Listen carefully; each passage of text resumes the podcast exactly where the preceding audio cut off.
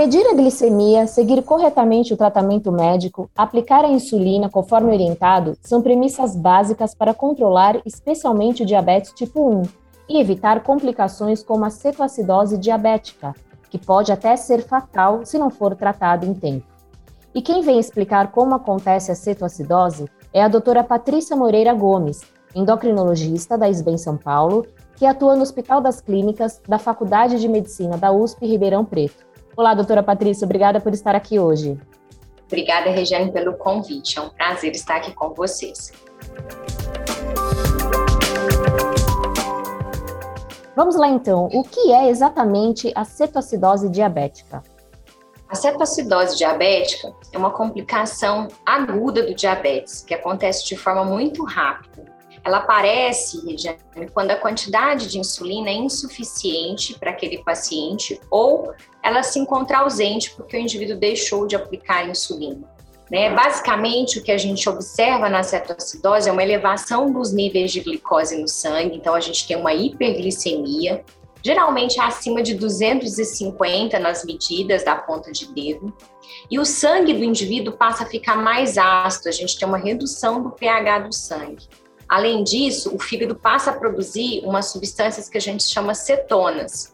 Essas cetonas, elas aparecem porque o fígado tenta produzir outro combustível para utilizar, e isso vem porque a gente está quebrando a gordura do corpo.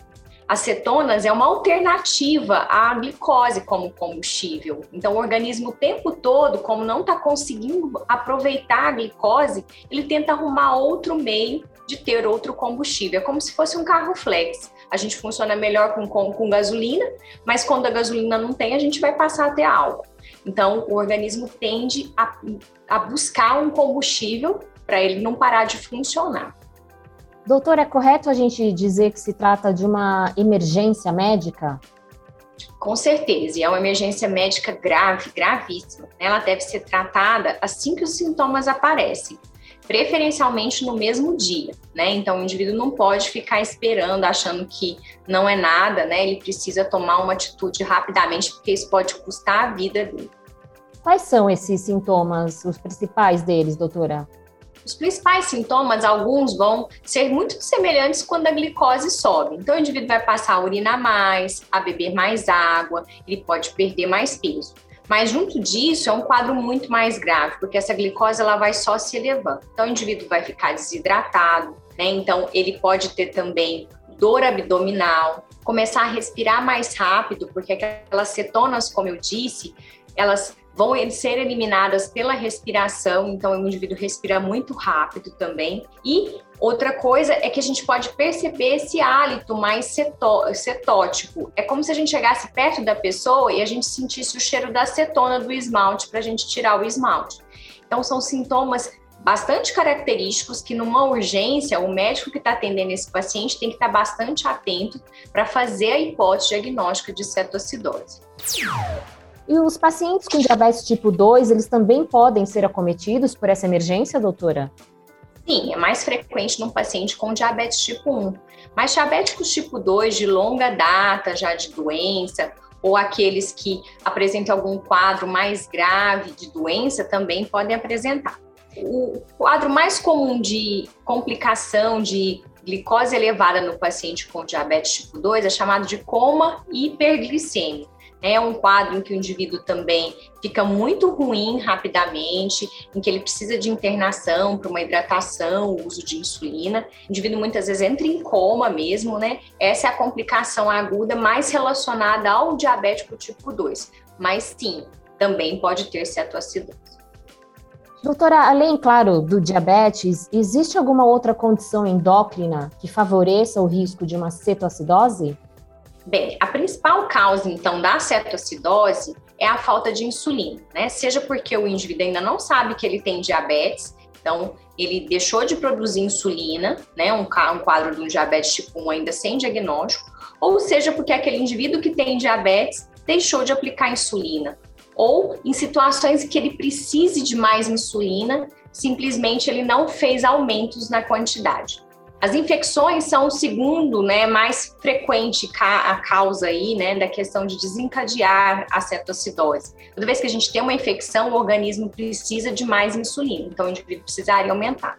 Tem situações né, endócrinas que a gente tem que tomar cuidado, né? Principalmente pacientes que possam ter doenças em que ele precise aumentar a dose de insulina, como o uso de um corticoide, por exemplo, né? Ou então tratamentos psiquiátricos com algumas drogas que a gente chama de antipsicóticas também podem desencadear.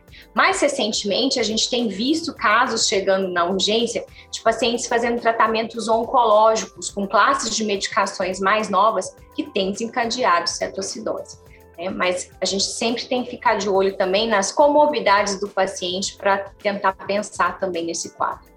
Quais dicas você daria para evitar a cetoacidose diabética naquele paciente que, obviamente, tem o diabetes e talvez não esteja fazendo o controle adequado da doença?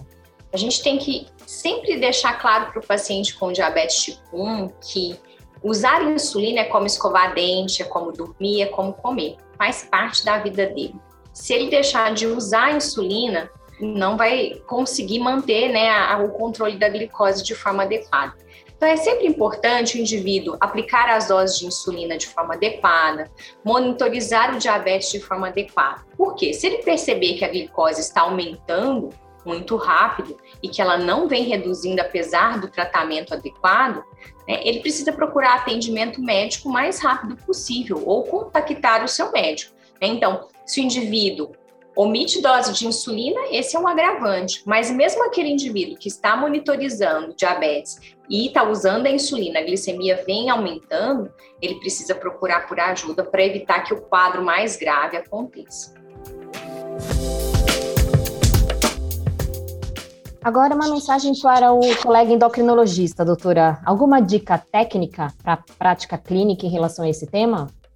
Sabe o que eu acho importante, Regiane? Que é, que é, é, o seguinte: a gente sempre orienta os nossos pacientes, como endocrinologistas, como reverter uma hipoglicemia, né? Tomar um copo de água com uma colher de açúcar, uma colher de mel, um copo de suco, né? Mas a hiperglicemia, principalmente quando ela vem aumentando, né? Ou ela fica muito tempo elevada, muitas vezes a gente deixa de falar para o nosso paciente que ele precisa tomar uma atitude quanto a isso. A gente sabe que a glicose elevada, né, num certo patamar, por longo prazo, vai levar às complicações crônicas do diabetes. Porém, esse, esse aumento que não melhora de forma aguda, o indivíduo começa a ter sintomas, a gente precisa orientar o nosso paciente também, para a gente evitar que os quadros mais graves aconteçam, né? A gente perde paciente com cetoacidose. Então, ter um olhar carinhoso com a hipoglicemia é importante, sim, porque o indivíduo fica muito mal frente a uma hipoglicemia. Mas a hiperglicemia que não melhora, a gente precisa também orientar. Aplique um pouco mais de insulina, deixa né, uma orientação por escrito com o paciente. É, o paciente que tem esses quadros recorrentes é um paciente que a gente precisa avaliar com carinho para saber o que está por trás desses, desses quadros, né? Então, a minha dica é essa para o meu colega endocrinologista, né?